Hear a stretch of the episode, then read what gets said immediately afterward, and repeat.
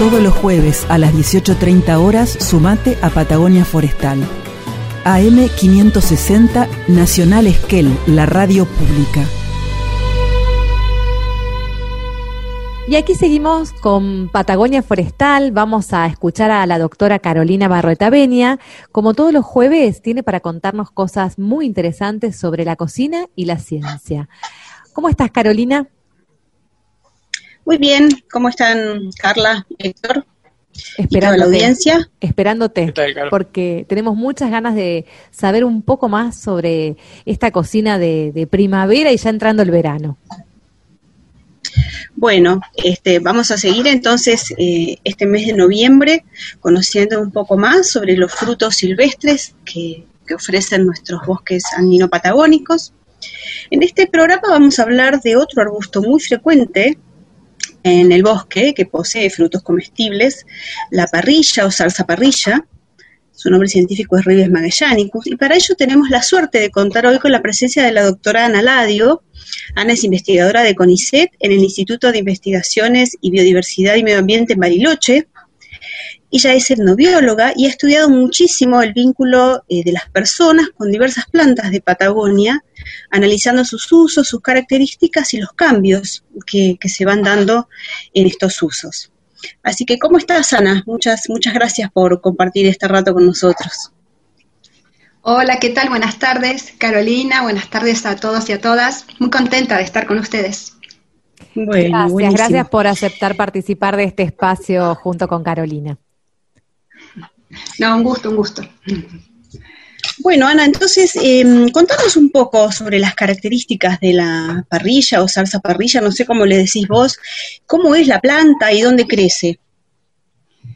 Bueno, la parrilla, salsa parrilla, o también la podemos llamar mulul, como eh, la llaman los mapuches, es un arbusto que justamente ahora lo podemos ver en su esplendor porque está florecido es un arbusto más o menos de 2, 3 metros, que, bueno, que ahora tiene un color brillante y también tiene estos racimos de, flores eh, amarillas que a veces se ponen rojas.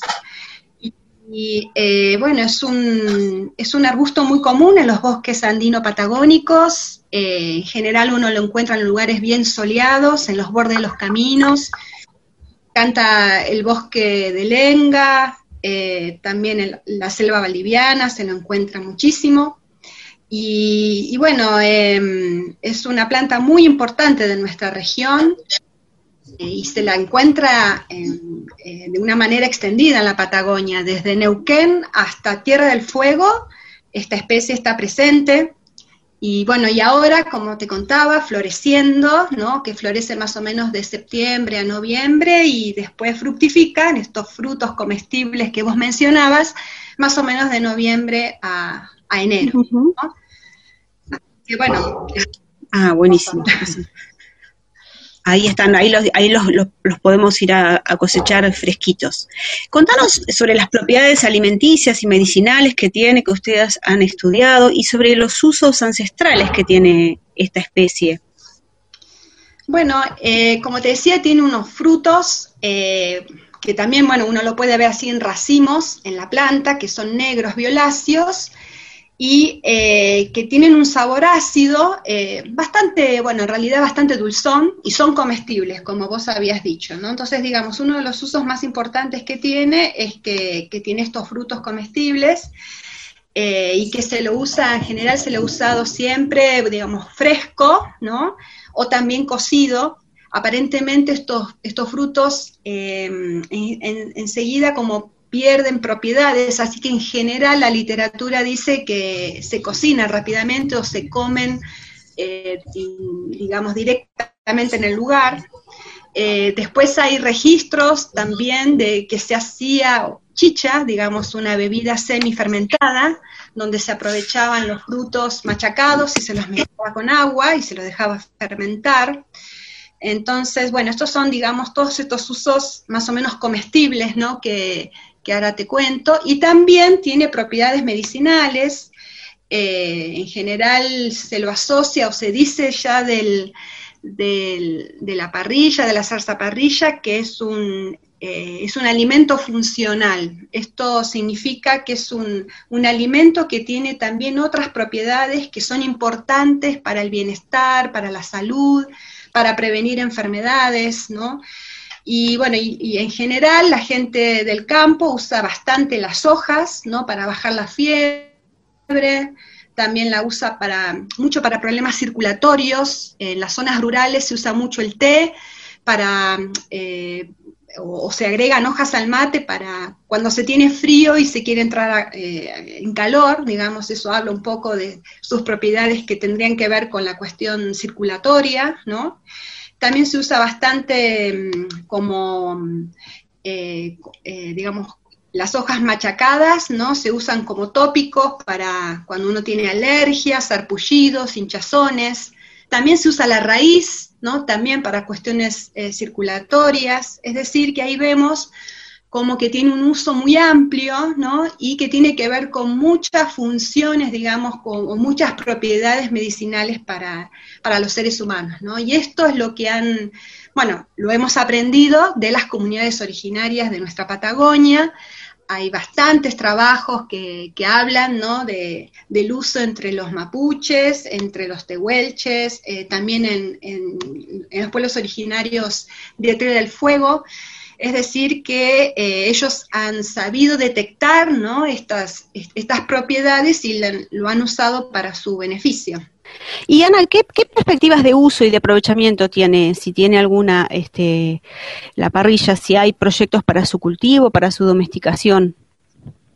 Mira, eh, yo mucho, digamos, no sé del tema, pero sí estoy en contacto con el, vivero de Machina Ahogado, eh, que ellos están desde el 2018, están justamente haciendo ensayos de, de multiplicación de la especie.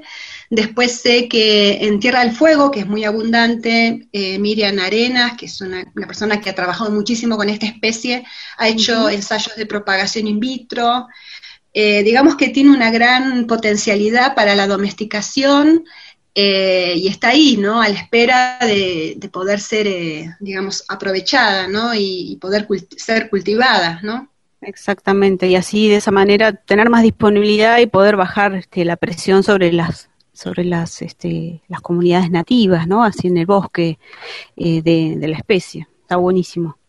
Exactamente. Bueno. Y aparte, bueno, también eh, en Bariloche al menos se está empezando a verla en los viveros, ¿no? Con un uso ornamental, que eso está bueno.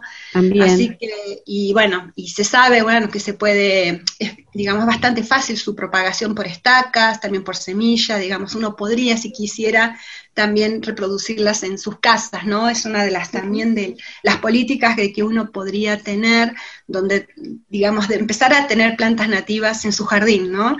Eh, para decorar y también para tener un alimento. Exactamente, ambas cosas. Y bueno, ya este, em, cerrando y aprovechando que mm, mencionaste el, uso en fresco ¿no? de, esta, eh, de este fruto, eh, que va a estar disponible eh, en breve para, para todos los que estamos acá en Patagonia, em, proponerles hacer un licuado con, con los frutos de zarzaparrilla, un licuado de leche de sésamo con zarzaparrilla, eh, vamos a compartir como siempre eh, después el, flyer con, el paso a paso, pero básicamente es hacer una leche de sésamo y luego agregar una manzana y un puñado de, estos frutos, eh, endulzando con miel y, licuando y bueno, y pudiendo disfrutar así todos estos, todas estas propiedades y el, y el sabor de, este, de este bello fruto que nos ofrece el bosque andino patagónico.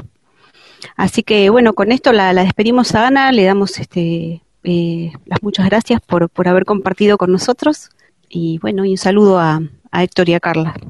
Bueno, muchísimas gracias a las dos por compartir sus saberes y bueno, introducirnos en este mundo de los alimentos funcionales. Hasta la próxima, Ana. Sí, sí. Bueno, muchas gracias por la invitación.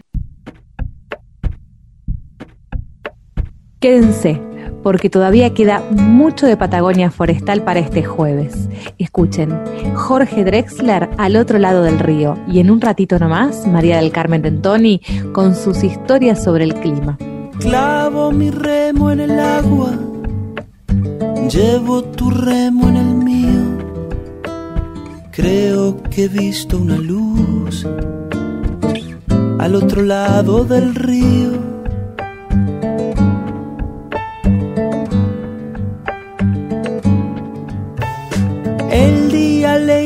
Irá pudiendo poco a poco al frío.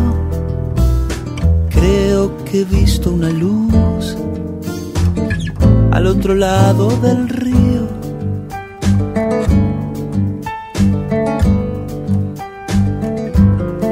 Sobre todo creo que no todo está perdido. Tanta lágrima